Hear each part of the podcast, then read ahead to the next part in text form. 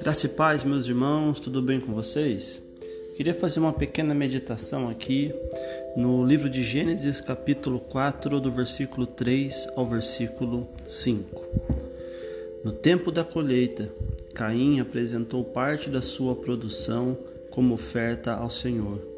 Abel, por sua vez, ofertou as melhores porções dos cordeiros dentre as primeiras crias do seu rebanho. O Senhor aceitou Abel e sua oferta, mas não aceitou Caim e sua oferta. Caim se enfureceu e ficou transtornado. Nós vemos aqui no texto que Caim ele apresenta parte da sua produção. Abel oferece o melhor do seu rebanho. O texto então diz que Deus aceita Abel e sua oferta e não aceita Caim e sua oferta. Aquilo que nós oferecemos a Deus reflete quem nós somos e o que cremos.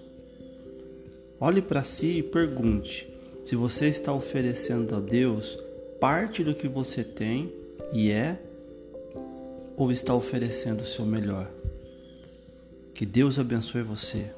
Que você seja como Abel, que ofereça sempre o melhor. Abraço, queridos.